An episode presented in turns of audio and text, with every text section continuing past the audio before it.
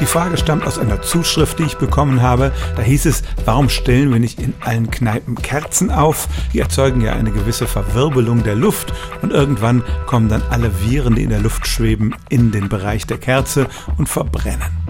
Und als ich dann ein bisschen recherchiert habe, kam ich auf eine Sache, die sich in Indien abgespielt hat im April dieses Jahres. Da hatte der Premierminister Modi aufgerufen, am 9. April um 9 Uhr abends sollten alle Inder eine Kerze anzünden und neun Minuten lang der Opfer der Pandemie gedenken.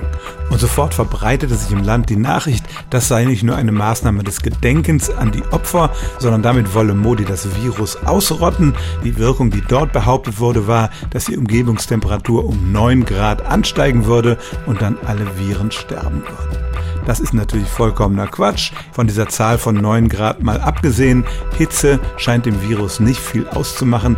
Das haben wir leider in diesem Sommer in vielen Ländern der Erde sehen müssen.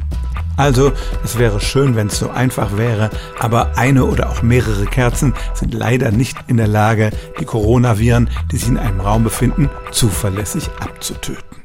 Stellen auch Sie Ihre alltäglichste Frage unter stimmtz.radio1.de.